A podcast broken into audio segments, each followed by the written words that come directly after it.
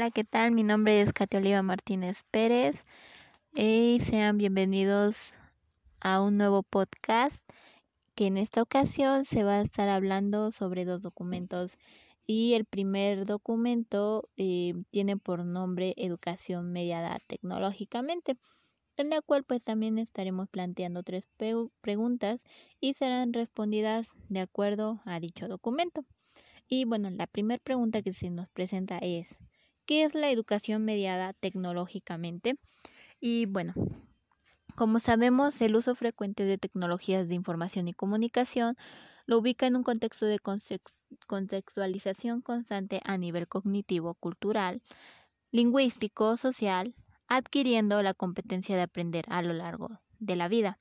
Eh, de la misma manera, los ambientes virtuales de aprendizaje propios de la educación virtual proporcionan espacios de comunicación que posibilitan una alta interacción entre el maestro y el estudiante, lo que permite al estudiante recibir acompañamiento, retroalimentación y seguimiento personalizado por parte del tutor. Eh, y pues como sabemos, la educación virtual permite al estudiante ir a su propio ritmo y encontrar diversos caminos que enriquecen su proceso de aprendizaje, logrando una mayor construcción de conocimientos de acuerdo a sus propias exigencias. Y bueno, la segunda pregunta que se nos plantea es, ¿cuáles son las modalidades educativas que se presentan? Y explica cada una. Y bueno, las modalidades educativas se refieren a las condiciones, medios y procedimientos.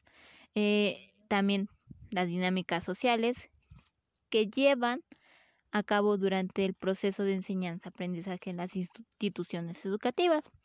Y bueno, tenemos lo que está ahorita, eh, la modalidad presencial y esta es la formación tradicional sincrónica por la presencia obligada permanente de profesor y estudiantes en el mismo espacio y tiempo. Eh, resalta la dependencia entre el profesor y los estudiantes, fomenta la interacción social entre los integrantes del grupo escolar y tiene riesgo de que la formación sea solo unidireccional. Eh, también tenemos que cierto grado de la integración de las TICs como herramienta de trabajo y fuente de información. Tenemos la segunda modalidad, que es semipresencial, que también es conocida como mixta o bill learning. Eh, y esta se trata de sesiones limitadas presenciales con la coincidencia obligada de profesor y estudiantes en el mismo espacio y tiempo. Eh, esta pues usualmente eh, se da de uno a dos días a la semana. Eh, esta es flexible y adaptable a las condiciones de tiempo disponible de pues dicho estudiante para asistir a la aula. Eh, tenemos la interacción limitada entre el profesor y estudiantes por las pocas sesiones presenciales. Tenemos también que hay mayor grado de autonomía del estudiante fuera del aula, aula mediante actividades asincrónicas en línea y también fomenta la indagación, el autoaprendizaje y el trabajo colaborativo de manera virtual en la realización de pues, los trabajos académicos. Tenemos lo que también es la modalidad abierta, que esta también es conocida como educación a distancia. Y esta pues tenemos que es la formación académica asincrónica tenemos que también es la interacción entre profesor y estudiantes, usando como medio un sistema de gestión de aprendizaje sin que necesariamente coincidan en el tiempo. Tenemos que también es flexible y adaptable a las condiciones del estudiante en su formación académica. Eh, también fomenta la indagación del autoaprendizaje y el trabajo colaborativo de manera virtual en la realización de pues dichos trabajos.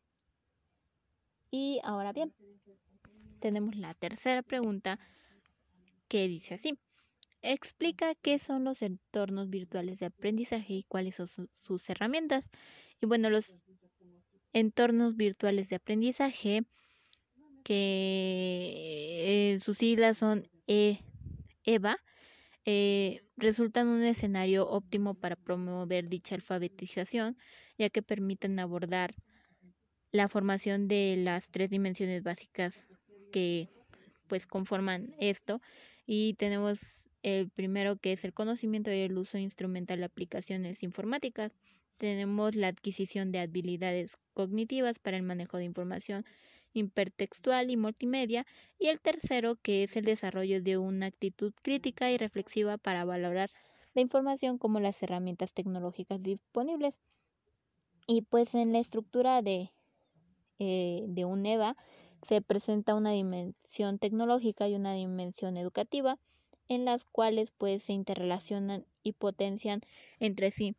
Y la dimensión tecnológica está representada por las herramientas o aplicaciones informáticas en las que está construido el EVA.